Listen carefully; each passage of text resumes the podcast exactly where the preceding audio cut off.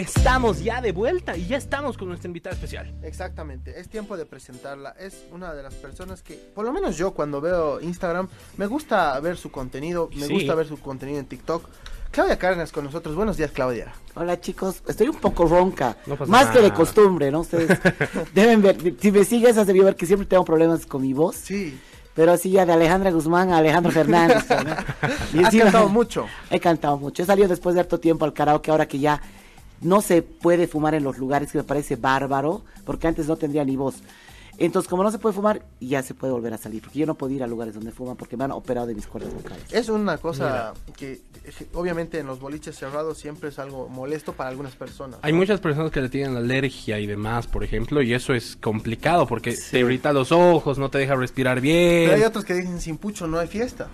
¿Qué Y haces? sí, son muchos. ¿Cómo? Son muchos. Yo, yo he dejado de fumar hace 12 años. Yo fumaba igual harto. Y me han tenido que operar de mis cuerdas vocales para revertir el daño que me había hecho. A veces es así, ¿no? Los gustos a veces pasan a ser un, un riesgo de vida también, ¿no? Sí, Pero vamos a estar hablando de eso luego. Vamos Tenemos mucho de qué, de qué hablar con Claudia y vamos a empezar con una eh, eh, pregunta muy, muy importante para nosotros. La de toda la vida es, ¿quién es Claudia Cárdenas? Yo, ya vi esto, claro. Por eso me han invitado. Claro. A ver, es que siempre me da risa cuando hablan en tercera persona de, de uno mismo, ¿no? Entonces, no que diga, Claudia Cárdenas es una persona, ¿no? Oye, a ver, yo soy cochabamina, tengo 50 años, he cumplido 50 años hace el 23 de junio. Recién, sí. Reciencito. Y eh, he vivido por todo el país, ¿no? Mi papá es militar, entonces estoy en 11 colegios, a diferencia de mucha gente que está en un solo colegio toda su vida. Lo cual a mí me parece maravilloso porque he vivido en pueblitos, en fronteras, he conocido toda Bolivia, he visto todas las caras, que a veces cuando estamos en las ciudades no tenemos la oportunidad de conocer a profundidad eh, nuestro país, que es maravilloso, ¿no? Entonces he vivido en el oriente, en el occidente, y eh, obviamente no tengo una mejor amiga de colegio de toda la vida, digamos, ¿no? Pero eh, eso me ha servido, me ha dado mucha experiencia, y estudié aquí en La Paz, aquí salí bachiller, y estudié economía en la Universidad Católica Boliviana, después he hecho una maestría en finanzas en la EMI, He hecho dos diplomados en preparación y evaluación de proyectos de inversión pública y gestión de la calidad de inversión pública. Eh, yo siempre digo que soy economista de corazón, pero soy comediante, como es economista de profesión, pero comediante de corazón, porque también he trabajado en la tele, cuando ustedes no habían nacido, ya no. cuando la tele era en blanco y negro, ya. Es, es tan, La época tan de la falange, ya. Es muy interesante, La ¿no? porque es muy interesante, Claudia, porque como alguien que tal vez con un perfil más serio se va al otro lado Al y otro cómo extremo. equilibras eso en tu vida es bien difícil, ¿no? ¿Sabes qué? Claudia da una patada en el tablero a todos los comentarios que suelen decir de que no, los influencers no tienen títulos, no hacen esto. Claudia tiene un montón. Claro, títulos es lo que me sobra. claro, Sí. y es, es, es bonito. Y a ver, volviendo un poco al colegio, tú dices has pasado por muchos. ¿Con cuál de todos te quedas? ¿Cuál te ha marcado realmente? Porque por lo menos a mí yo he pasado por tres. A mí el primero me ha marcado porque me ha aplazado dos veces, digamos. Entonces No me aplazó, ¿no? "No". Pero puede ser que algo te ha marcado eh, Sí. por el colegio, por los amigos, no y sé. ¿cuál? complicado, ¿no? Porque de 12 años de estudio, 11 ha estado moviéndose de un lado a Claro. otro. Claro, y tu base, en realidad sales con una base muy pobre, ¿no? Porque sin ánimo de ser ofensiva con ninguna de las escuelas, porque antes eran escuelas en la primaria, eh, eran pues, en- por ejemplo, en Viacha, yo me acuerdo, me acuerdo mucho de Viacha, eh, tenían muchos desafíos los, los, los mismos profesores, ¿no? Ahora ya voy a Viacha y veo unidades educativas lindas, en mi época era así, tres alumnos por banco, en un banco donde entran dos, ¿no? O sea, eh, muchas de las aulas de Adobe les faltaban prácticamente mitad de la infraestructura, ¿no? La preparación de algunos profesores no necesariamente era la, la ideal. Entonces realmente tú dices, pucha, qué malas las condiciones de la educación en nuestro país, pero no, no como crítica, ¿no? Porque yo decía, por ejemplo, yo quiero estudiar economía y con una base de haber estado, en, creo que siete u ocho colegios han sido fiscales, pero además de fiscales, porque hay colegios fiscales que tienen muy buena educación, pero eran en pueblitos donde no había muy buena base. Entonces, el, a ver, el colegio que más me ha marcado creo que ha sido ay, la, escuelita de Baristo Valle en Viacha, porque, porque los he pegado chicos, ya, no. más que la escuela, ya, mi conducta. Porque obviamente yo he llegado y era pues, había pelearse por los asientos, porque no había suficientes asientos. Y, y yo me acuerdo que me, me siento ahí en el primer, yo era medio- siempre he sido medio ciega, y me siento en el primer banco, bueno, banco, pero era como una cosa de adobe. Y me dice, no, no te sientes, porque ahí se siente el Ervin, me acuerdo. Y yo, ¿qué Ervin? No, él sabe karate, así te va a pegar. así. Y yo, Oye, difícil. Claro, no, yo sé taekwondo, ya. Entonces le he pegado al chico y ha venido su amiguito, el Choco, me acuerdo que le decían, a defenderlo. Y no, pues a los dos así, ¡pa! y además siempre he sido, nunca le he tenido miedo, o sea, y si le tengo me vale, pero siempre he sido súper así, confrontacional. sin miedo. Claro. Y los he pegado y tan mala suerte que se ha caído de la tarima, entonces obviamente los dos han salido peor que yo. Entonces le han hecho llamar a mi mamá, así, su hija se ha peleado con dos muchachos, así, mi mamá llorando, ¿no? ¿Qué tiene mi hija? Que así, ¿no? Los chicos están en la enfermería, creo, ¿no? Entonces, claro, así de acuerdo porque, y ahí he dicho como que realmente puedo hacer lo que sea en mi vida, porque ahí es una pequeña cosita que te da seguridad para el resto de tu vida, porque obviamente al ser la nueva cada año del colegio, tenía que, decían bullying, y aparte siempre he sido grandota, aunque ustedes están en asientos ya, Ya. más altos que yo, por si acaso yo soy la más alta. y, y siempre he sido como grandota, mi voz gruesa, entonces, claro, ya te empiezan como a, a estereotipar, ¿no? Entonces te hacen bullying, te hacen todo, y te, te- te pones como un caparazón así de personalidad, porque cada año, hola, soy Claudia Cárdenas, soy nueva, va, va, va", desarrollas personalidad.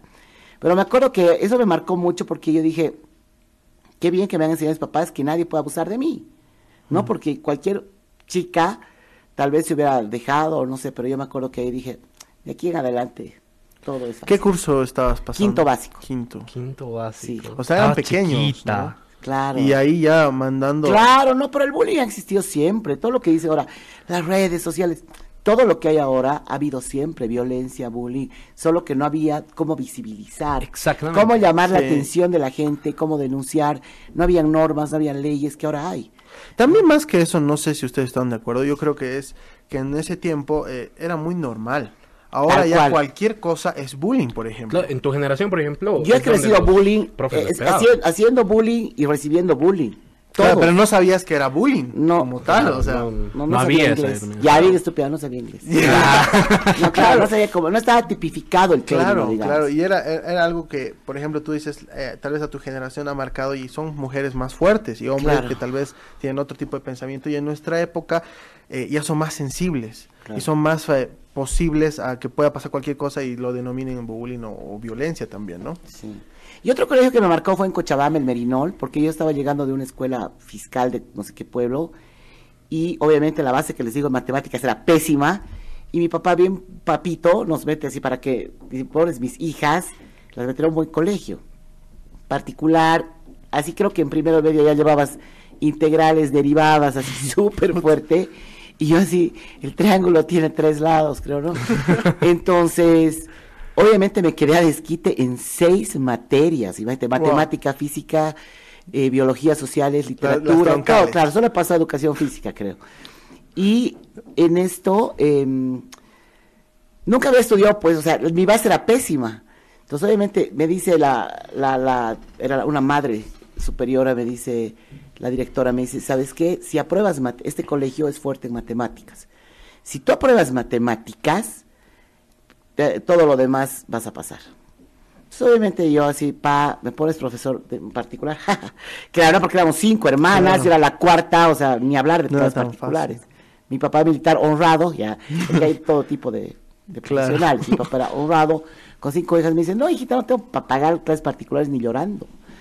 Pero te compra el baldor. Así, ¿no? Yo, bueno, con mi baldor, así, página uno, así. Me he tragado todo el baldor, todo el baldor, me lo, así, he leído así, y he hecho todos los ejercicios. Bueno, eso es bueno, por lo menos yo no he podido ni acabar ni la mitad. ¿Vos has pasado con Baldor? Sí, Claro, claro. que- jugar lo- Santa Catalina. Sí. con el con baldor. ¿eh? No, Claro. es, es formativo, ¿no? No, Claro, es- pero nadie empieza leyendo como un libro así. de- No, claro. Y les cuento que me han sacado 100, o sea, 70, 100 sobre 100 en matemáticas. Y he pasado de año, no me pasado ese año. Y de ahí he empezado a dar clases particulares de matemáticas. Y por eso me animo a estudiar economía. O sea, toda mi vida tenido una base pésima. Y como dice el chavo, estudiando cualquiera puede. No Porque, sé. claro, Yo he intentado No, y no he sí. podido. y les Sí. cuento que la vida se me ha hecho más fácil sabiendo matemáticas. Y me he vuelto buena para los números toda mi vida. Hay gente que Y dice, no sé si, es si piensas eso. Claro. Ay. Pero hay gente que dice, no, lo que pasa en el colegio, lo que pasa en la uni, tal vez no siempre se aplica en tu vida. ¿Cómo, cómo lo ves vos? Yo creo que esa es una, una, una soncera que repite la gente, porque no es que en tu trabajo te van a preguntar raíz cuadrada de menos 4, la, ra- la- o sea, el, tri- el trinomio cuadrado perfecto, ¿no ve? Menos más, menos b, menos 4ac. No te van a preguntar eso, pero es como que tú te quieras meter a, a, a una maratón o a una media maratón de 42 kilómetros sin haber Sin entrenado. Ah. Entonces, el cerebro igual lo tienes que ejercitar. Entonces, en la medida que tú haces ejercicios, que resuelves problemas, que analizas, pones a trabajar tu mente y le ejercitas. Entonces, cuando te ponen un problema en la vida, si la has ejercitado, probablemente tengas más posibilidades de responderlo más rápido que una persona que no ha trabajado su mente. Entonces, ahora está muy de moda trabajar la corteza prefrontal, por ejemplo, para el tema de disciplina. Y es igual, tú tienes que ejercitar todos los días. ¿Cómo es eso? Ya. Ya, Claro, claro, aprender. quiero, quiero, quiero. Quiero ser Sí, disciplinado. claro. Eh, todos los días te pones metas cortitas y tu corteza prefrontal se va entrenando para que cuando tengas metas más grandes ya tengas el hábito de la disciplina en tu cabeza. Y eso funciona. Entonces, es la, mucha gente dice, hasta el día de hoy no. Yo misma he puesto el otro día un post haciéndome la burla de que regalaba mi solucionario de Chungara, los libros de cálculo 1 y 2, con solucionario de, chinga, de Chungara y he dicho, trae el solucionario de problemas, aunque a mí no me ha resuelto ningún problema, haciéndome la burla, ¿no? Y todo, todo el mundo comentaba, sí, a mí tampoco, pero en general no te van a preguntar los ejercicios de matemáticas, física, química, pero sí te van a ayudar a entrenar tu cabeza para resolver otro tipo de problemas en la vida.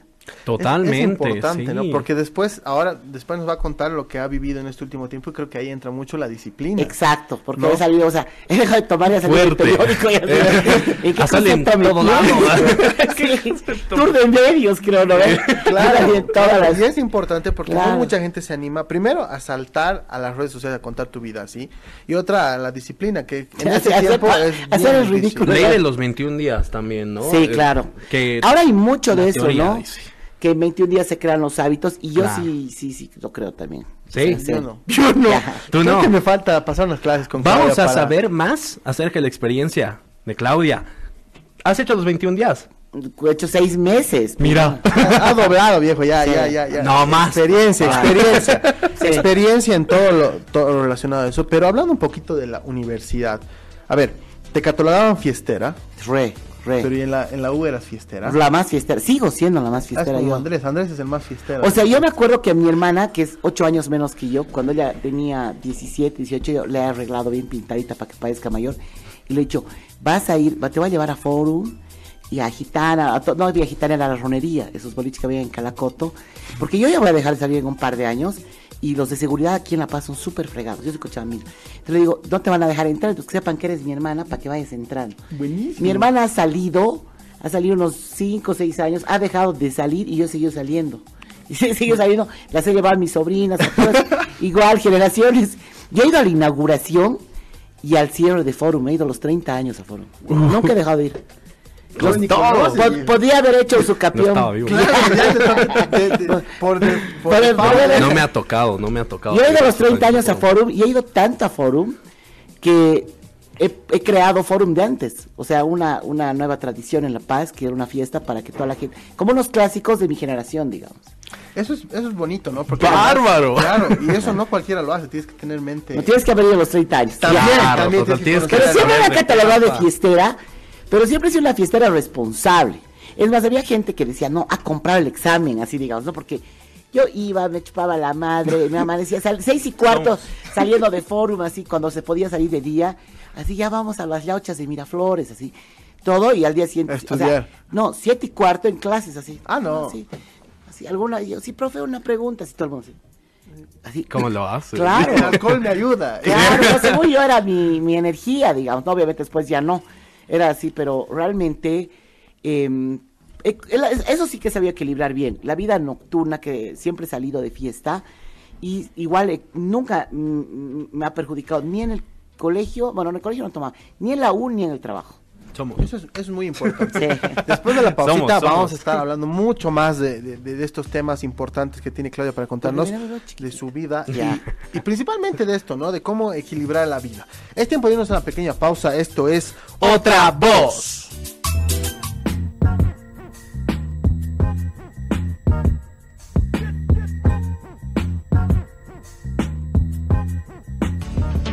Estamos de vuelta. Estábamos charlando mucho. Estamos charlando de Me algo gusta. que, que, mira, es importante porque estamos en un medio de comunicación tradicional y muy importante.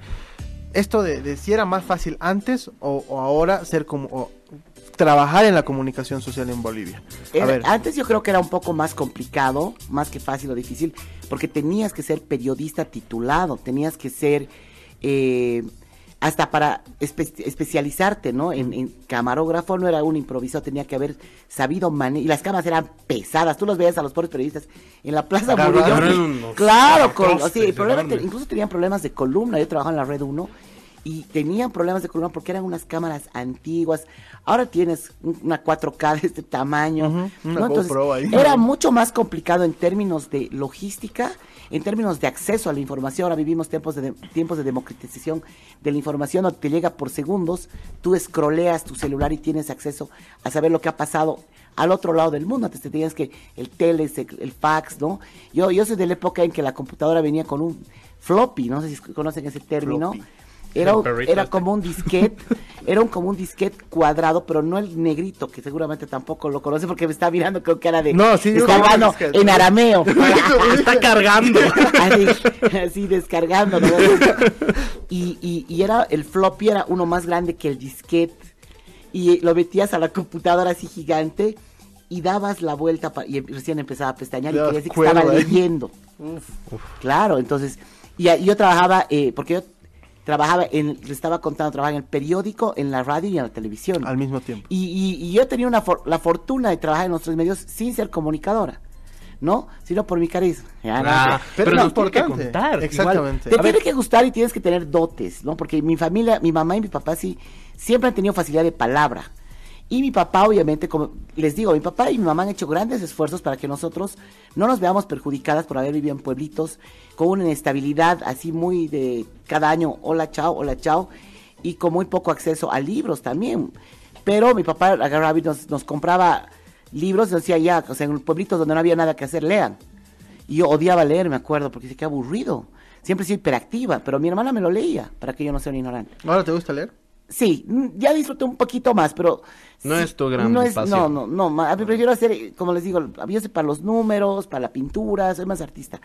Y mi hermana me lo leía, me lo leía todo, entonces creo que, gracias a Dios, por eso tengo también toda facilidad de palabra, sintaxis, redacción. Y obviamente cuando ya entro a la católica, mi profesor de lenguaje, que era, me acuerdo, don Justo Pastor Cornejo Segurondo, así, nos, expli- nos explicaba la importancia de escribir y hablar bien. ¿No? Porque si un, un economista jamás puede, o sea, lenguaje era troncal, era tan importante como álgebra o cálculo. Entonces, todos los economistas de mi generación teníamos, tenemos muy buena ortografía porque era troncal, tenías que realmente saber eso.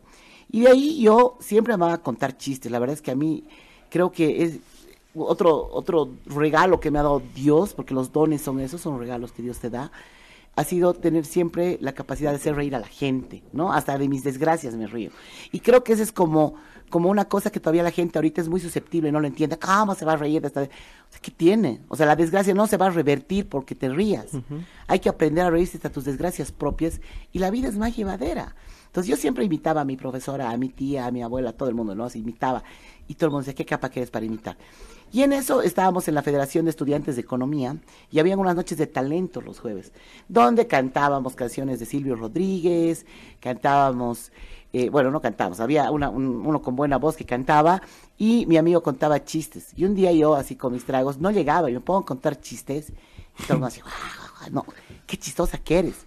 Deberías dedicarte a contar chistes. Y yo, no, sí, siempre cuento y que no sé qué. Y mi amigo me dice, oye, mi amigo, el Javier Oros, que también es radialista, famoso, va a abrir un programa con, con una chica que trabajaba en RTP, con la Giovanna Chávez, y se va a llamar Esta Boca es Mía. Y están buscando gente para que haga casi yo, imposible. Yo, ¿qué me creería para decir esto? La televisión nacional es pésima. Ya. Eso sabía, y ni siquiera era comunicadora, ¿no? Y entonces me dice, no, anímate, te- no sé qué. No, no, No me voy a quemar, dice. No me va a quemar. Entonces, mi, mi, mi cuñado, mi excuñado, tenía un bar que estaba en juicio allá en la 20 de octubre y lo abrían clandestinamente, íbamos a previar antes de ir a Forum. y me dice, ¿no te animas a contar? Y a cinco pesos el cover. Y yo, ya, así, ¿no? Entonces costaba, en esa época cinco pesos era como cinco de ahora. Ya, mentira, lo mismo, ¿no? No era como unos 50 pesos de ahora, cinco bolivianos. Unos Wow. 90, 94. Imagínense hace tantos años. Momento prime de La Paz, por cierto. Sí, claro. No, no, paréntesis. Yo he tenido la fortuna y toda mi generación de haber vivido en La Paz cuando los astros se alinearon, ¿no? 94, la, las eliminatorias del Mundial. Todo bien. Todos los- mundial. Lo- los- o sea, el 97 clasificaron, ¿no? No, el 94. 94. Claro, las eliminatorias del, del Mundial 93, Tres. todos íbamos a las cholas, había chequeo, era hermoso.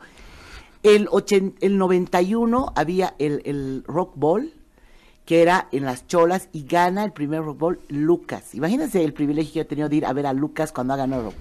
Y el 92 ha ganado Coda 3, que después era Octavia. Entonces tú subías al centro y veías en la Plaza Baró en cuatro bolitas alrededor tocando Coda 3, más arribita Lucas, el Lapsus, Llegas, a nada, Díaz Serae, o sea, yo he tenido el privilegio y toda mi generación de vivir, o sea, la mejor juventud que te puede tocar, ¿no? O sea, no te puede tocar mejor juventud. Sí, sí, Van a creo que- disculpar, chicos. Es verdad, es No, verdad. claro. Porque Ese es nomás, es que creo ¿no? que es otra faceta también, ¿no? Claro. Del, del tema musical. Claro, tema no, artístico. los astros se alinearon para el rock nacional, se alinearon. Vos deberías haber vivido en esa época. Claro. Ahora no sido mi mejor amigo, claro. Te gusta este- este Claro. cosas. No, y, y, y en esto, eh, hacía, estaban los café concerts de moda, todo. Entonces mi amigo me dice, antes, mi cuñado me dice, anímate a actuar. Y bueno, y yo a la católica, además mi generación era la más cuadrada, cerrada, y en toda la católica empepelada así. eh, me acuerdo que el Bochi iba a tocar, Bochi el de la buena viola y Claudia Canas la cuenta chistes, así yo, hecha la serie. Era un estilo tipo... mm, Stand-up comedy, claro. Claro. pero pegada a la católica, ya arrancando los carteles, ya tarde. Tus profesores. ¿eh? No, llego y llenito, así, pero no entraba un avión, dije, van a ir unas 40 personas, 200, así. Wow. Y yo, miércoles, claro, porque tenía un perfil medio serio, economista, y ahí va a contar chiste una mujer en los noventas, Ah. ¿no? Llenito. Mi hermana así, no, yo veo así, no voy a salir, no, no, no voy a salir ni llorando. Bueno, pero salí y la verdad que fue un éxito, así mm, me aplaudieron tanto que tuvimos que, así se quedó como, se quedaron como 100 personas afuera y tuvimos que abrir un segundo día al día siguiente y se, se llenó también al día siguiente, habían otras 250, 300 personas y, y había gente que volvía a contar el mismo chiste que había contado la noche anterior, anterior y que había ido y se volvía a reír. Así, ah, y en la segunda noche fue el Javier Oros a verme, porque mi amigo el Renato López le dijo, oye, esta chica es bien chistosa. Y me dijo, oye, animata, esta boca es mía. No, y yo, no, no, no, no, no. No, no fui nunca al casting, no hice casting, no nada. Y un domingo así, como Shakira, ¿no? A veces ni me baño los domingos, claro, con pijama de chaki, así. Tintón, así. Abro la puerta y la Giovanna Chávez y el Beto Barragán, el productor de Esta Boca es Mía. Hola, somos Giovanna Ch-", y se presentan. Y yo, sí, ay, sí, hola, pasen, así como el pijama. ¿no? y me dice, sí, nos han contado que eres... Yo, sí, pero es que no, no quiero me animo a trabajar en la televisión, mil gracias. O sea, de una lo De- los no. cachaste. ¿Por qué? No, porque la verdad es que a mí la televisión nacional me parece pésima, ¿no? Pero ves, claro, veo para criticar, así, ¿no? Como Y que- la mayoría de la gente lo hace. Claro, ¿no? y, y me dice, ¿quién imitas? Y le digo, bueno, le invito a, la Cristina Corrales, que en paz descanse, le invito a la Verónica Palenque, le invito a ta, ta, ta, tal, se los imito, los así. No, por favor, tienes que entrar así. Bueno, entonces, primer programa de Marciana, así ya, el, los que siempre tenido personalidad, claramente, Claro, ¿no? claro. Entonces, así, de estar de lunes a viernes así con mi, mi catedrático de economía, de, de política monetaria, era presidente del Banco Central, ¿no? Y yo el, el sábado así, no somos marcianos ni hormigas, tampoco chapulines, ¿no? En la tele. Y salíamos en horario estelar antes de los Simpson, cuando los Simpson eran los Simpson. Imagínate. No, así Toda yo- Bolivia te veía. Toda Bolivia, claro. o sea, claro. Era famosa cuando no había redes sociales y era chistoso porque, digamos, mi mamá, mi mamá me trataba como cualquier mortal. No, nada, aquí no hay famosos, lave los platos, ¿no? Pero a ver, hablando un poquito de la familia, la familia cómo lo toma de ser alguien que tal vez ahora, por ejemplo, si tú No. te animas a decir a tu mamá, estoy estudiando economía, mamá, me voy a salir, voy a hacer eh, no es sé. que no me he salido. No, pero Ya, digo, no, pues, no. claro, seguido. pero Es me que refiero a que la familia en algún punto eh, dice, he gastado tanta plata No, para mi eso. mis papás no estaban orgullosos, no estaban, odiaban que trabajara. Mi papá odiaba, pero le daba orgullo, tenía yo creo sentimientos encontrados. Claro. Porque digamos salíamos y paraban los autos así, no, me puedo sacar una foto contigo, y papá así, pero ella es economista, así como si fuera algo malo ser comediante. ¿no? Y a mí me hacían dar vergüenza, así reunión familiar, los amigos te decían, no creer que tu hija sea la Claudia mi papá, no, es, es su hobby nomás, ella es economista, ¿no? O sea, había un sentimiento, y cuando yo, y y yo era súper orgullosa, porque hacer reír a la gente es lo mejor que te puede pasar en la vida en un momento donde todo el mundo te hace llorar. Las noticias, tu familia, tu chica, tu depresión, tu casi algo, Además, estabas en, un en, un, en un programa que revolucionó La eh, televisión, totalmente. total. claro, la televisión humorística, ya como el chavo, ¿no? Y obviamente mi mamá nada, aquí no hay famosas, lavas los platos, tienes tu cama. Por eso creo que momentos que me mantienen humilde, mi mamá, que en paz descanse, me mantenía humilde. Además, me tenía que sacar la mugre así la chancla, creo, ¿no ve? Y obviamente yo iba a pagar la luz, digamos, aquí a, la- a la Montes y toda la fila desde la cajera así. ¡Ah! Que pase, que pase. Que pase. Y la fila en vez de protestar, sí, sí, que así va todo así. Claro, de- el piso. Claro, vez de está colando, digamos, no, nada, así. Ah, sí, foto, ya, no había pues celulares, no había mucho celular, había nomás, pero no tanto, entonces siempre era como un autógrafo, así, ¿no? ve? Y obviamente éramos, éramos famosos, hemos ido de gira por todo el país, ¿no? Con la Giovanna, el elenco, las, las que hacían de cholitas, ¿no? Y obviamente yo, lo que les estaba contando en la pausa era que me valió un poco economía, no la dejé, pero he dejado materias troncales, así como, este semestre lo voy a tomar macro 1. Y todos así, pero Claudia, te abre macro 2, política monetaria, macroeconomía de economías abiertas y no sé qué, no importa. Entonces, yo obviamente no he salido en cinco años, salió en seis y medio, siete, digamos, ¿no? Y, y, y no me arrepiento, pero absolutamente ni un día, porque dos años, ahora después ya tengo 50, ves dos añitos de tu vida y no es nada, Ajá. y a mí el trabajar en la televisión me abrió muchas puertas y me cerró otras, porque yo cuando fui a mi primera entrevista como economista, Oh, no. Como hasta ese momento mi vida había sido relativamente fácil, o sea, de eso de te dicen, no, no van a venir a tocar tu puerta y te vienen a tocar tu- la puerta a trabajar en la tele, tú piensas que la vida es más fácil de lo que es, porque yo había dicho, no, no voy a trabajar en la tele y te vienen tintón, quieres trabajar en la tele, digamos, ¿no? Entonces, yo pensé que iba a ser igual con economía. Empiezo a repartir mis currículums y ahora a esperar que me llamen, creo. Nadie por, por muñeca y no sé qué, consigo un par de entrevistas y llego desde la secretaria así, ya, tío, todavía, ya. Claro, yo todavía no he hablado, creo, de qué están riendo. Claro, y era como una, un prejuicio estúpido porque decían, claro, ella es comediante y está viniendo aquí para un cargo de analista financiero o algún caso, no me tomaban en serio. Yo frustrada, me acuerdo que un día me bajó en Trufi llorando, así, "Eh", y el señor de al lado, bien caballero, su pañuelo, así, y yo así, que se lo regalo, creo, ¿no? Porque obviamente. eh, no le iba a dar, claro, mi papá no, le iba a devolver. Entonces me costó, me costó trabajo, y mientras conseguía trabajo como, economista tenía un, un suplemento musical en el diario, cuatro años, más o menos, que se llamaba Lo Máximo. Escribía sobre música, igual soy muy fanática de la música, escribía sobre música y aquí habían buenas eh, disqueras, aquí había, estaban oficialmente, no solo había Discolandia, había Sony, BMG, Warner, ¿no? Eh, había EMI de Chile, entonces traían artistas, llegaban pues todas las semanas, ilegales, Mercurio, MDO, todo, yo tenía así entrevistas con ellos, iba a ¿Tú almorzar con presentaste, por ejemplo, tu propuesta al periódico o cómo llegas ¿Cómo? a... Sí. ¿Cómo será el Y trabajo? la comunicación, como te digo, todo se me ha dado muy fácil. Ha sido como muñeca, ya no mentira. mi hermana era que, mi hermana igual de jovencita, tenía como 23, mi hermana y era gerente de marketing, porque mi hermana es, es, más marketera, ha estudiado relaciones públicas con administración de empresas y marketing, la que es un año mayor que yo. Y se presenta, se postula y gana y era gerente de marketing del diario. Y se ve que el- y se da cuenta que el diario era visto como un periódico muy antiguo.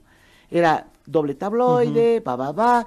Y me dice, no, pucha, no hay nada para la juventud, ¿no te animas a escribir un suplemento musical?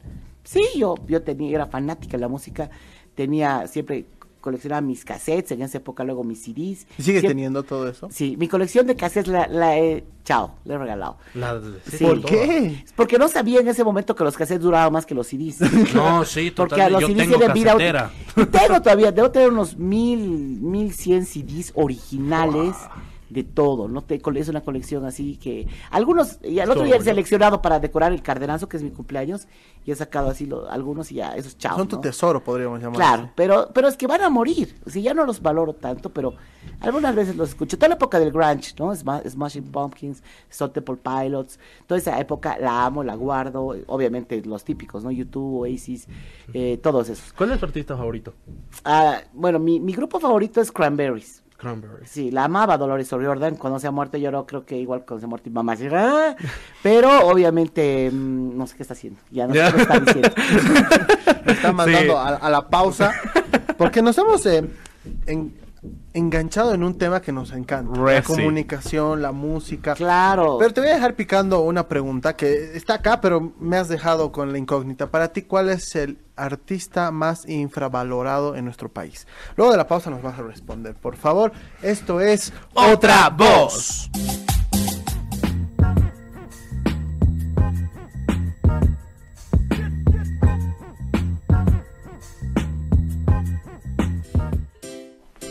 Nos- Estamos de vuelta. Está adivinando nuestra edad. Sí. Mira, todos nuestros entrevistados, Claudia, nos han dicho 32, 28, 25. Nadie chunta. Ah, Pero yo, yo la he acercado, ¿no?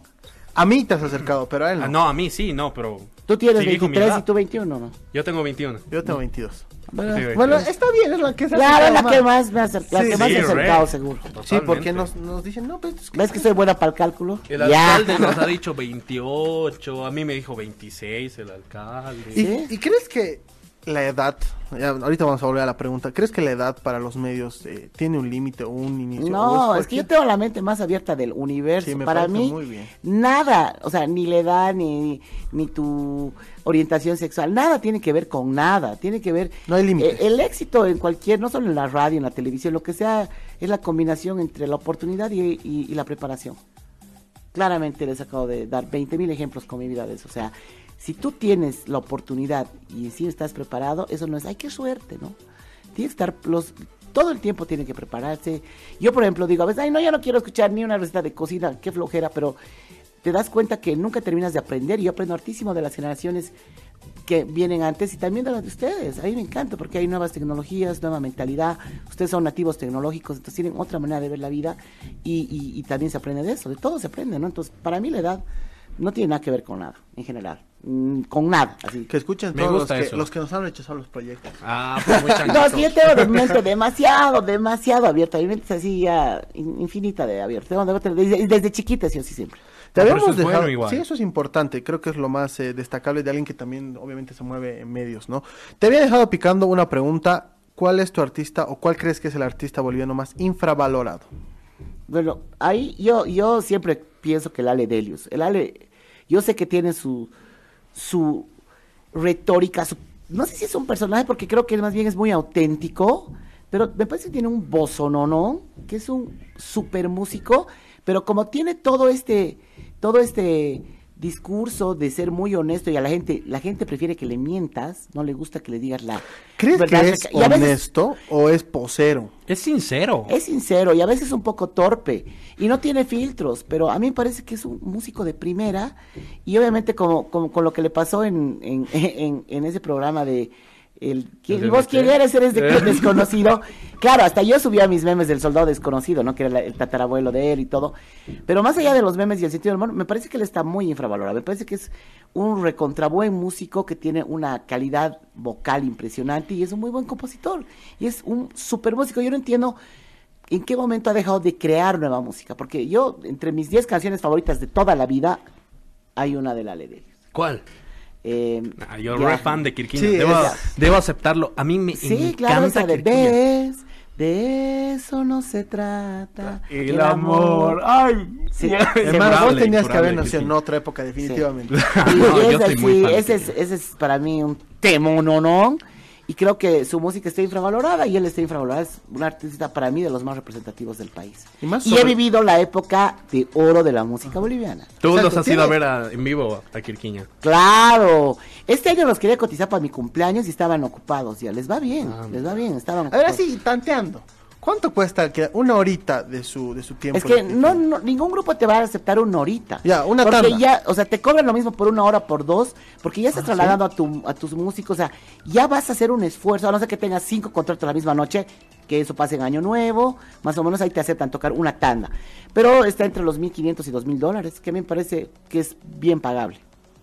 Bastante Por eso- bien. está, tienes que ahorrarte para tu cumpleaños. Detalle curioso, nunca pude ver a Kirkin en vivo. Ah, no. Nunca pude. Yo siempre que toca voy a ver. Yo soy muy de apoyar lo nacional bueno. No apoyo lo nacional malo, perdónenme, pero eso es que fomentar la mediocridad.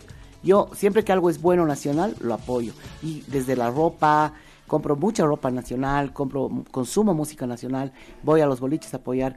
Toma, ya, no, ya. tomo No, todo lo nacional. sea- ya. Gani, sí, por eso. No, pero sí, eso creo, y el, y el, y el grupo que, que considero que está sobrevalorado, lo voy a decir y se van a enojar o no. No, que lo diga. ¿Cuál Por crees que es el grupo más sobrevalorado? Yo, amo- Yo pienso que Marollo está sobrevalorado porque, no por el tipo de música, ojo. Porque O sea, la música no está, No. sino el grupo. El grupo. Sí, el grupo. ¿Por qué? Porque obviamente le ha encontrado el tema del marketing. Cosifiquemos a la mujer, que muestren todo lo que puedan, que bailen ahí y todos van a contratarlos, ¿no? Porque yo creo que tú le preguntas a cualquier fan de Marollo que los va a ir a ver, que te diga cinco canciones. Yo sé. eh, A ver, a ver, creo. Lindas chiquillas. Ah, pero esa fue Em, la enfermera o enfermera. Am, cinco. El domingo. El domingo. ah, Y tú vas a saber, ¿cómo vas a saber si nosotros no sabemos? Es Ah, bueno, problema, sí, pero es como. Estar charlando. Tú sabes, ya él, él va a ver. Aquí están dos contra uno. Y a ver, No, no, quiere- pero en controles sí saben. En y controles control sí saben, vamos con tres. Em, ya no me acuerdo más. Ah. ¿Ves? O sea, yo no soy dueña de la verdad. Ah, Lunita, dame platito. Yo, yo no, y ese es antiguo, no es de ellos. o sea, Sí, no, no, no, pero... Pero vos me has dicho que tocan Porque ellos. yo también estaba viva cuando salió esa canción. Ah, es lo bueno que te gana alguien vieja aquí. Porque de verdad, eh, na- no llegas a cinco canciones. Mm. Pero te apuesto que esta noche van a estar en la verbena y va a ser- van a gritar como si estuviera, o sea, y, a- y va a estar, no sé si antes o después, auténticos decadentes. ¿no? Que igual. está antes, auténticos O entra sea, las le va a 10. abrir a Maroy. Sí, le O va a abrir. a teloneros De Maroy, Van a ser teloneros de Maroy. Dígame si no está sobrevalorado. Sí, sí, sí, es una impresión, no soy dueña de la verdad. es- yo siempre digo lo que pienso. Y tema de esto, no sé, a ver, con Andrés tenemos esa discusión a veces, hasta en el auto cuando ponemos música. La música, cumbia, chicha, es la que ahorita está sonando más por el marketing.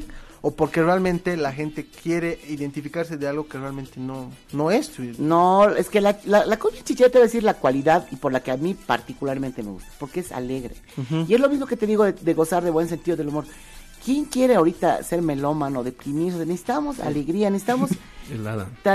Ahora yo entiendo a la gente que es que odia el reggaetón, que odia la cumbia, pero no es que vas a entrar a tu cuarto y vas a estar escuchando, ¿no? Así, eh, ¿qué te digo? ¿Qué personajes que los amo? Pero, o Yo no, sí. o incluso la ranchera, eso es globalización, no es alienación. La globalización, ¿y cuántos años hemos vivido alienados en la música gringa, ¿no? Incluso, entonces, la- eso se llama globalización y es un fenómeno que ocurrió hace 20 mil años y que se trata de que tú puedes escuchar música de todo el mundo. No, ahora cuando escuches, estás en tu casa, disfrutarás, pues, no sé, yo escucho, por ejemplo, mucho rock nacional. Soy fanática del rock nacional y tengo desde hasta Gogo Blues, ¿no? Del Gonzalo, eh, tengo Pateando al Perro, tengo, eh, como les digo, tengo hasta Diez Serae, tengo WAPs, tengo música de los noventas, dos miles, del rock nacional, me encanta, pero en una fiesta no vas a querer escuchar, pues eso, ¿no? Entonces tienes que bailar. A veces, por ejemplo, vos sí, algún momento me has dicho. A mí, sí, mira, eh, alguna vez que he ido, no sé, a alguna fiesta un poco más under, sí, es como que ponían música rock y demás. En Matos, por ejemplo, ah, menciono paga, pero en Matos ponen mucho rock y rock nacional muchas Hermano, veces. beber me con encanta. rock siento que es como que tienes una carga muy dura emocional y tienes que... y sacarlo ¿Sí o todo no? así. No, porque el rock no es tan, no es tan heavy como el heavy metal o como... Peor, ¿eh? No, porque yo me acuerdo que era el, el rock, que ya nos hemos ido a otro tema totalmente Sí, diferente, total. pero el, el- el rock rock era pues bien light, ¿no? Porque veías ahí a, eh, no sé, Ratos y Osborne, Judas Priest, yo tenía discos de vinilo de ellos, con sus pelos con base, así, ¿no? Y las letras de las canciones, te, te dejé, me dejaste, te quise, me quisiste, ¿no? O sea, es bien de amor. No era pues, no, no sé, estoy hablando del dark metal, digamos, no, ese no. Pero sí había era, era más light de lo que pensábamos. Yo siempre he sido fanática de Ozzy Osbourne desde que estaba en Black Sabbath, digamos. ¿no? Yo soy fanática de la música en general. Pero creo que a mí el rock me gusta para escucharlo en mi casa. En una fiesta me gusta bailar. Y me gusta bailar desde canciones de, de Harry Styles hasta la cumbia más recalcitrante de qué personajes, digamos. ¿no? De todo, y eso es me bueno, encanta ¿no? eso. ¿Te gustan los corridos tumbados? no conozco. Uh, Peso Pluma. Ah, sí, sí, sí. Natanel Sí. Está de Cano. moda, ¿no? Sí. sí. um, pero Grupo letras muy Frontera. vacías también, ¿no? Frontera. Pero siempre ha habido eso. Eso sí. Yo siempre me hago la bula de, me hacía la bula de mi mamá cuando estaba viva, porque había una canción de Perla, que era, que era Comienza a amanecer, o sea, el machismo en una letra de canción, ¿no? Porque decía, comienza a amanecer, ¿no? La- ella canta de que ella está en su cuarto solita, sabe que le está metiendo cuernos porque está llegando de donde la otra, y solo va a llorar en la cocina, o sea, mete el machismo, no puede llorar en el cuarto, no puede llorar en el living, tiene que llorar en la cocina, porque dice, esa. Y en la escuchando y en la cocina, cuando esté sola, podré llorar. Me preguntarán si puede más bajo caer el hombre que... O sea, hay letras de los 70s y 80s que ¿Son se, más duras, sí o se no? las revuelcan a la ¿Sí no? Yo no sé este doble Hay algunas que son muy pesadas. Sí, yo por ejemplo Estoy discuto con mi mamá, le digo, oye, pero las letras de antes también tienen contenido No, y sigue lejos de hace 10 o 12 años la de con mi, mi florcita esa, ¿no? O sea, todos Ah, bailando claro. bien alegres, Y es ¿cómo jodida. es que Es matar muy dura. a una niña tan Es muy- pequeña? No, o sea, Bueno, pero cuando estás medio borracho ya no... No, te pero no debería la haber ni salido la canción. Claro, claro. ¿Cómo vas a bailar el asesinato de una niña? Y eso es de hace 12, o sea, yo creo que en todas las épocas y todas las generaciones ha habido música vacía, música bailable. Y en música- todos los idiomas. Y es bien difícil tratar de comunicar mensajes increíblemente propositivos y tratar de cambiar el mundo con una canción bailable. A ver, Y mira, yo estaba pensando en una canción de The Police, Every, Every Breath You Sí, Take. sí. Es pesadísima. Claro. O sea- Y es, es- habla del suicidio, creo, incluso, ¿no? O sea, Y el acoso es, es el. O sea, te dice. Como que Hay cada respiro que que tengas. Yo voy a estar ahí. así. Every que, break you claro, take. Todo el tiempo que estés ahí, yo voy a estar ahí observando. Cada movimiento. es verdad que todo este tipo de, de música... Voy Depende, no, no importa qué, qué, qué ritmo sea, qué estilo, Total. pero realmente eso eh, influye obviamente también en la vida de otros. Y quiero meterme un poco a eso porque tú en redes sociales habías hecho eh, un...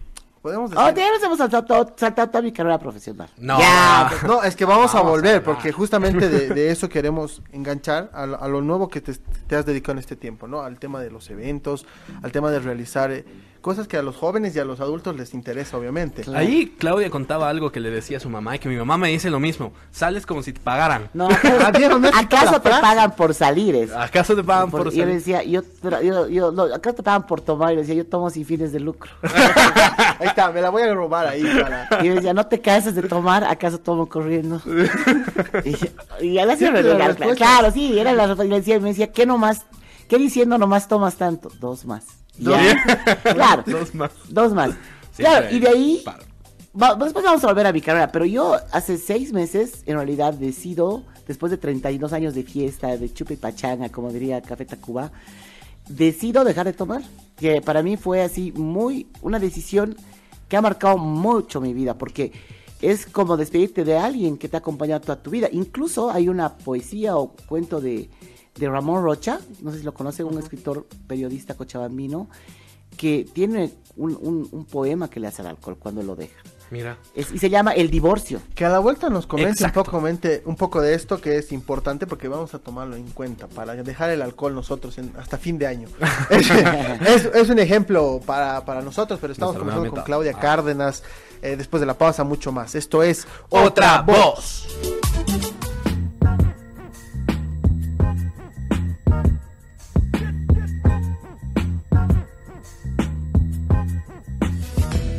Estamos de vuelta. Seguimos charlando. Y. ¿Te gustan los juegos? Me encantan los juegos. Pero tienes que preguntar al invitado. ¿Te gustan los juegos? No. Eso es lo que estábamos Bueno, vámonos a eso. Se acabó el No, programa. claro, Así claro, todo por hoy, gracias. Mientras no jueguen conmigo. ya. No, sí, pero, me encanta. Mira, antes de que empecemos a jugar, estábamos hablando un poco acerca de tu vida y esta relación que tenías con el alcohol. Con el alcohol, sí.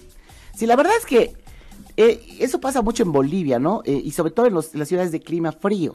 ¿Sí? La Paz, Cochabamba, Santa Cruz, ya todas, ¿no? No, lo que pasa es que yo creo que crecemos con una cultura de, de tomar mucho, ¿no? O sea, te va bien, tomas, te va mal, tomas, eh, se Ganas, gradúa, pierdes, tomas, te igual. pierdes el año, tomas, ganas, no. Entonces, obviamente, y, y en mi casa, es- y en mi casa y en mi caso, es raro porque mis papás no tomaban, mi mamá no tomaba, así se amor sin tomar. Y mi papá militar, disciplinado, nunca, nunca lo he visto borracho, nunca ha tomado, hace yoga, six pack a sus 83 años más o Wow. menos, ¿no? Wow. Entonces, obviamente era, mm, era raro, pero obviamente tus amigos, eh, no le voy a echar la culpa a mis amigos, ya. Pero obviamente la misma sociedad, todo, y a mí la verdad la fiesta siempre me ha gustado. O sea, como yo siempre digo en mis entrevistas, a mí nadie me ha obligado, porque cuando decido hacer esto, eh, a partir del primero de enero de este año, me decían, y la presión social, y yo decía, pero yo nunca he tomado por presión social. Siempre he tomado... ¿Pero existe o no? Existe. Uh, al final yo ya estaba acobardada, porque encima me he ido hasta la Madness, a Cochabamba. ¿Y qué tal? y- Ah. No, pero no me te dicen, ¿acaso te echan en tu boca? De verdad me querían echar en la boca, así de, más, ¿no? Embudo. Anécdota, a mí sí me metieron. Claro, pero ahí No tú también tienes que ¿qué tener, te- ahí tú también tienes que tener la suficiente personalidad claro. Para decir, oye, no, o sea, no, no, ni tú ni nadie me va a obligar a tomar a- o a hacer algo que yo no quiero. En ese aspecto yo siempre he tenido clara, ¿no? ¿Puede haber fiestas sin alcohol? Claro, y, y ¿saben qué? Ahorita yo me da, no he tenido tiempo y me da un poco de flojera lidiar con algunas personas en TikTok, pero les voy a responder, porque creo que también es una manera de educar a la gente y de saber que tú, lo que tú piensas no es la verdad, en el caso de ellos, ni tampoco la mía, o sea, no hay dueños de la verdad, cada persona tiene una percepción diferente de cómo pasan las cosas. Ahora obviamente hay cánones establecidos por la, por la sociedad y por todo lo que tiene que pasar, y efectivamente, primero yo quería demostrarme, que ya lo había demostrado varias veces, de pasarla bien sin alcohol. Ya varias veces yo había salido, pero no por un tiempo tan largo. Entonces tenía como esa seguridad de, está bien porque ahí te la estoy pasando bien, pero ya va a pasar un mes y voy a volver a tomar y todo va a estar bien. Entonces yo quería probarme a mí misma que podía pasar no solo uno, dos, tres, seis meses, que para mí me parecía un periodo relativamente aceptable, y después de esos seis meses, yo no sabía si iba a volver a tomar o no, pero lo que sí tenía claro era de que quería controlar yo el alcohol y que no me controle. A la gente le cuesta hablar abiertamente de esto, como de cualquier tema delicado, prefieren vivir en negación o prefieren apuntar y decir, ah, jaja, alcohólica o no sé qué. Yo, la verdad es que nunca me he levantado en la mañana y he tomado mi, mi whisky, digamos. Para mí, no, nada, no, no soy alcohólica porque nunca, o sea, nunca tomo sola, para empezar. Hay cositas que te dicen, sí, sí Eso o es que eso dicen, ¿no? indicadores bien Sí, fuertes. hay indicadores que yo nunca es que así, ah, 7 de la mañana, hora de mi... Coñac. Claro, ¿no? Así, no, entonces no, y tampoco le he tomado por necesidad, así de, necesito, ¿no? Pero inconscientemente estaba cubriendo emociones y el tema de la dependencia con el alcohol, de la dependencia con la comida, de la dependencia hasta con el trabajo, o sea, los workahólicos, los trabajólicos, es, son emociones mal gestionadas. Entonces yo he ido a terapia, porque yo soy muy compulsiva para comer, para tomar, para trabajar, para hablar claramente, para todo. Entonces yo he dicho, algo está mal, alguna emoción, no me te dicen ahora, no, sí, síndrome de niña abandonada, no sé qué, te, hay todo, pues ahora que todo ya es así súper extra estudiado. Le ponen nombre a todo. ¿no? Y efectivamente, lo mejor que les puede pasar, yo he dicho en mi discurso cumpleaños este año, vayan a terapia, ya, así pan, leche, terapia. Y los que ya han migrado de vida, así kombucha, espirulina, terapia, ya. Entonces, todos deberían ir a terapia, todos deberíamos ir a terapearnos porque es complicado gestionar las emociones. Entonces yo decía, claro, yo espero el fin de semana, jueves, viernes, sábado, para tomar así como albañil, ya insultando a los albañiles, porque obviamente trabajo como mula y me pongo un- niveles de estrés muy duros en los, que, en los cuales mi única válvula de escape es el fin de semana para tomar unos tragos. Y eso pasa con mucha Y gente. también trabajas con eso. Claro, Es, es re, bueno. re Claro, o sea, es lo que yo he dicho, ¿no? Ve que mi mamá decía, ¿acaso te pagan por tomar? Y lo conté en una entrevista, porque en pandemia, eh, Casa Real, perdón, menciono pagada, ya. O sea, mención pagada, ya. Ojalá y sí. Eh, yo siempre he sido embajadora de Sigan y Casa Real, entonces en pandemia había que reactivar los boliches. Y me llama, me dice, no te animas, le digo, no, me da vergüenza, porque imagínate, la gente todavía está susceptible, ¿no? Y me dice, no, pero te vamos a pagar así tanto. Y era la verdad que era por tres horas, era un montón de plata, no voy a decir cuánto, pero era un montón de plata. Y me dice, en coche, en La Paz son tuyas, Leonel Francese, y en coche Ronico Cuellar, eran así súper top en cada ciudad. Y yo, ah, bueno, gracias por haberme considerado. Y voy, es algo así, ¿no? A los boliches, y mi hermana me dice, ahora sí la mamá estaría feliz. Ya, porque ahora sí te pagan por tomar. y así, cierto, ¿no? Entonces, claro, efectivamente, eh, yo ahorita tengo la vida que siempre he soñado, ¿no? O sea, ya nos hemos saltado toda mi carrera porque les voy a contar si nos da tiempo más cachito, pero yo dije, yo a mis 45 quiero salir del sistema, de la matriz, digamos, porque tenía trabajos siempre muy serios, pero los combinaba.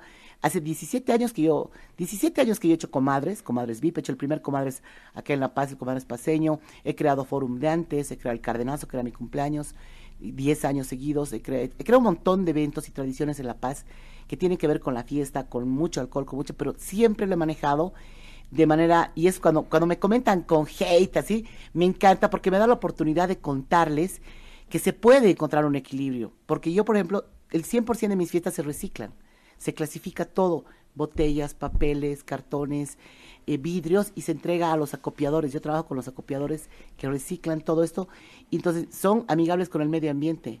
En mis fiestas de comadres doy 45 minutos de trago y 15 no. Así me quieran tirar su zapato, les corto, porque cuando tú ya estás contra ellos no tienes control sobre tu cuerpo. Entonces yo digo, prefiero, me dicen, ah, para eso, para las emborrachas. Igual van a salir ellas y se van a emborrachar en otro lado. La diferencia es que yo las cuido y te toco temas de empoderamiento femenino. Las poleras son con mensajes de lucha contra la violencia hacia la mujer, porque yo soy activista de la ley 348. Cuando era directora de la Fundación Viva durante 10 años, He creado las líneas gratuitas que hasta el día de hoy, ustedes las deben ver, las 814-0348. Y lo digo con mucho orgullo, orgullo. A mí se me ha ocurrido que terminen en, 0348 para que la gente se empiece a memorizar y se familiarice con el número de la ley 348. He sido activista, eh, ayuda a la promulgación de la ley de conservación del delfín, como fundación he financiado tesis como del Delfín, hemos logrado que salgan más de 50 millones de tarjetas prepago de la telefónica y después hemos cedido los derechos de las fotos para que actualmente la paraba esté en el billete de 100 bolivianos. no mucha gente lo sabe. No, claro. Entonces cuando a mí me dicen cuáles son tus logros, no es así, todo el mundo piensa que haber emborrachado a 1500 mujeres, si eso se imagina, ya no es mi problema, esa es su percepción. Yo he logrado así demasiadas cosas en el tema de empoderamiento femenino, lucha contra la violencia, eh, conservación de bosques, especies, áreas protegidas, y lo logró combinar con una vida de fiesta. No ha tenido, porque la gente tiene que entender que la vida no es blanca o negra. Hay grises y hay una serie de grises ahí. Y tú si encuentras tu equilibrio entre ser muy fiestera y llevar una vida eh, en la que tú, eres feliz y puedes ser feliz a más gente de manera responsable, es lo mejor que te puede pasar en la vida. ¿no? Entonces, no hay por qué estar rezando a la casa, así los rosarios por mi culpa, o, o ser totalmente medioambientalista, ¿no? No existen esos. Por eso también la gente se lleva muchas decepciones, porque idealizan, desde idealizar a tu pareja, idealiza a tu pareja, idealiza a tu político, a tu alcalde, a tu autoridad, ¿no? Claro que ahorita creo, y ahí Marano estamos atravesando el peor momento de la autoridad y no vamos a tocar ese tema. Pero no hay que idealizar, los seres humanos somos eso, somos humanos, ¿no? Entonces, a mí cuando me vota me encanta, me dice, no deberías responder, borralo por favor, me encanta, no para pelear, para, es una manera de explicarle a la gente que no eres, no todo es blanco o negro. Y que puede ser lo que, lo que tú me estés diciendo es como es adentro, es afuera. Es tu percepción, es como tú ves la vida. Entonces dice, ah, no, está buscando pretexto para volver a tomar. No, porque yo soñaba, de verdad soñaba y pensaba, y, y esto es una, una cosa muy personal que les voy a contar. Yo pensaba que no lo iba a lograr. Yo pensé que iba a volver a tomar iba a volver a matar. Y yo siempre decía, no quiero volver a lo de antes. Entonces, por eso me he puesto esa prueba de seis meses. Me ha costado hartísimo. Si la gente piensa que es re fácil, porque hay gente, pero yo nunca tomo, entonces, pero entonces a ti no te va a costar, pues querido, porque nunca tomas. O a veces yo he estado ocho meses sin darme cuenta. Felicidades. A mí los seis meses me han costado. Y me han costado harto, entonces por eso ahora salgo y controlo. He dicho, voy a volver a tomar, pero no me voy a morir. Entonces salgo, tomo mis traguitos, incluso he cumplido 50 años, fiestón, más de 900 personas. No he tomado en toda la tarde cinco chelas y listo. ¿Cuál es tu trabajo favorito? Para irnos a la pausa. El gin. El gin. Sí. Me encanta el gin. Desde hace 15 años que tomo gin, tal vez más. Gin, pero también me gusta el whisky, me gusta el fernet, el singani y esos son y la chela. ¿El gin lo tomas puro o con agua tónica? Con agua tónica o con o con agua con gas y limón. Mm. Datos, datos, curiosos que nos están, para la después de la pausa tenemos un bloque más y estaremos jugando con, Claudia y algunas preguntas incómodas, algunas que, nos tiene que responder. Nada me incomoda. Ustedes van a estar incómodos. Ah, bueno. muy bien. Esto es Otra, voz.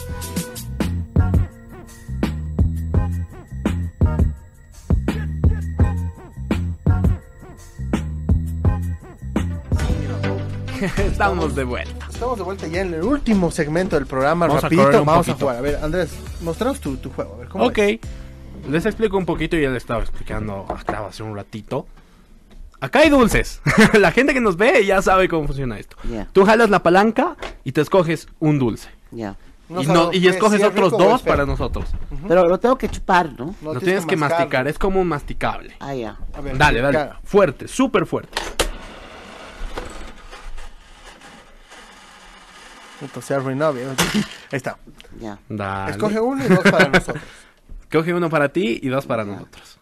Este es un jelly bean, creo que voy a coger este. Y este para ti. Y este para ti. Ya, Perfecto. bárbaro. Mientras era tanto, celeste. Sí. celeste. ¿Qué Sí, puede mira ser? que puede ser pasta de dientes o... O chicle. eh, sí, o sea, arándano. Y el- estos... eh, Dios mío. A ver. Mm, ¿Me lo como? Es jelly bean de, de menta. Mm. Jelly. El mío espera. Mí es vómito. Mientras lo saboreas, tienes que sacar una pregunta de acá. Mmm, jelly. Qué horrible. ¿Qué es? Vómito. ¡Ay, no! ¡Me muero! No, no, qué asco, ¿en serio? Sí, hasta aquí huele. ¡Ay, no! ¿Cómo hacen eso? Llora. Mientras Andrés se recupera, la pregunta, por favor, ¿la puedes leer? ¿Qué opinas del movimiento LGBT? Me representa. Me representa. Y, y lo que quiero aclarar es que debería presentarnos a todos, porque sabes que representa que cada ser humano debería tener el derecho de elegir quién quiere que sea su pareja. Hombre, mujer, planta. Solo no se metan con los niños, ¿no? Eso, seas hetero. Con los lo- animales. co- tampoco. No se metan con personas vulnerables. Claro.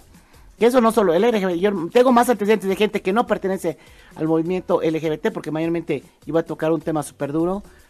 Cuando hay denuncias de violaciones, abuso a los niños, es su papá, su tío, su padrino, es un hetero. No sé por qué los friegan tanto. Yo soy no solo representante, apoyo del movimiento LGBT, porque qué triste que tengan que haber un movimiento para que tú tengas que pelear por tus derechos y tus preferencias sexuales. ¿Quiénes somos los seres humanos para decir de quién se puede enamorar otros, otro ser humano? Me encanta. ¿Quién? Amor es amor. Claro, ¿quién, quién, quién eres tú? ¿Quién soy yo?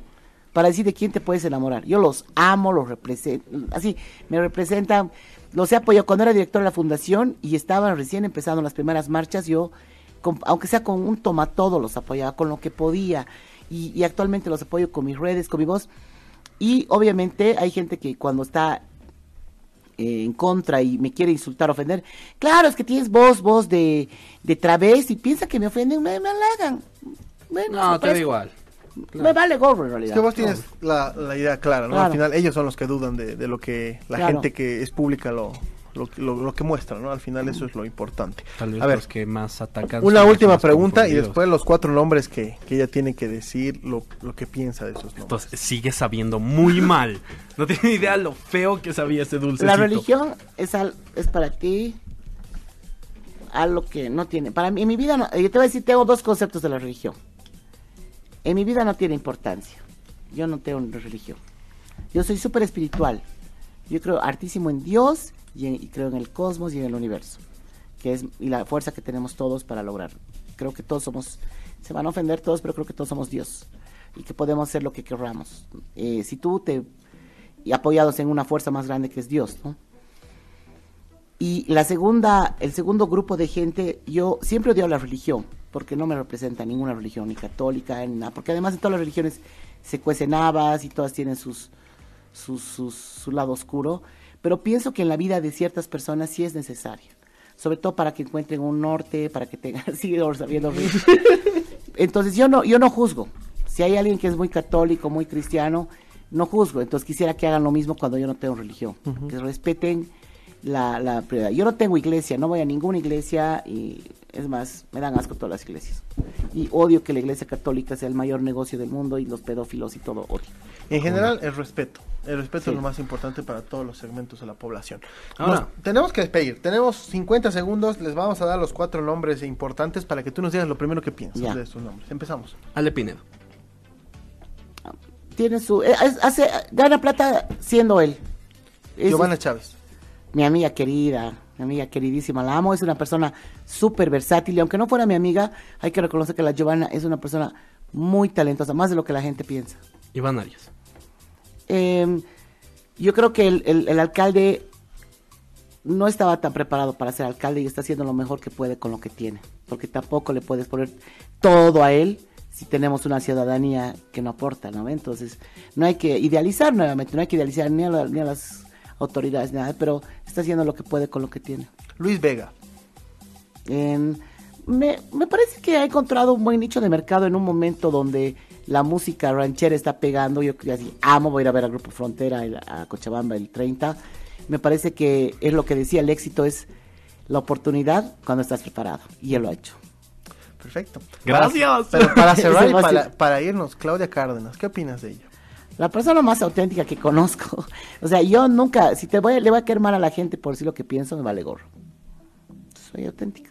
Me Gracias. encanta. Gracias. Ha sido una de las entrevistas más bonitas y más fluidas que hemos tenido. Obviamente agradecerte por estar con nosotros. A ustedes, chicos, felicidades por el programa. No, gracias. Eh, desde que me han invitado les he dicho que sí, ni los conocía. Sí, sí. O sea que hay gente que me dice que me creo, que me han visto, no es que yo la verdad, momentos que me mantienen humilde, todos, siempre soy humilde, o, los- no. Sí, Está mal que yo lo diga. Aceptó desde la primera y eso es lo que hay que valorar. Gracias, gracias Andrés, gracias a todo el equipo. Esto ha sido Otra, Otra Voz. Voz.